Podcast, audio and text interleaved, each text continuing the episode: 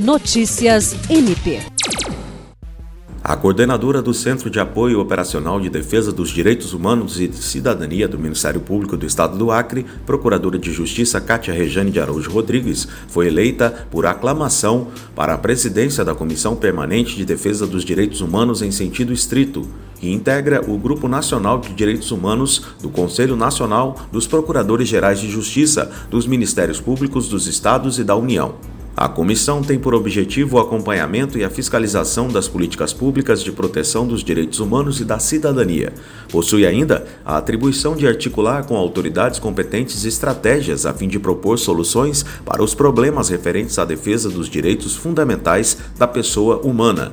Kátia Rejane, que já foi presidente do GNDH, e procuradora-geral do Ministério Público, falou sobre a eleição e destacou que já sob sua gestão, a comissão definiu o Plano Anual de Atuação, que apresenta metas e estratégias de atuação na proteção dos direitos humanos e na consolidação da democracia e da justiça social.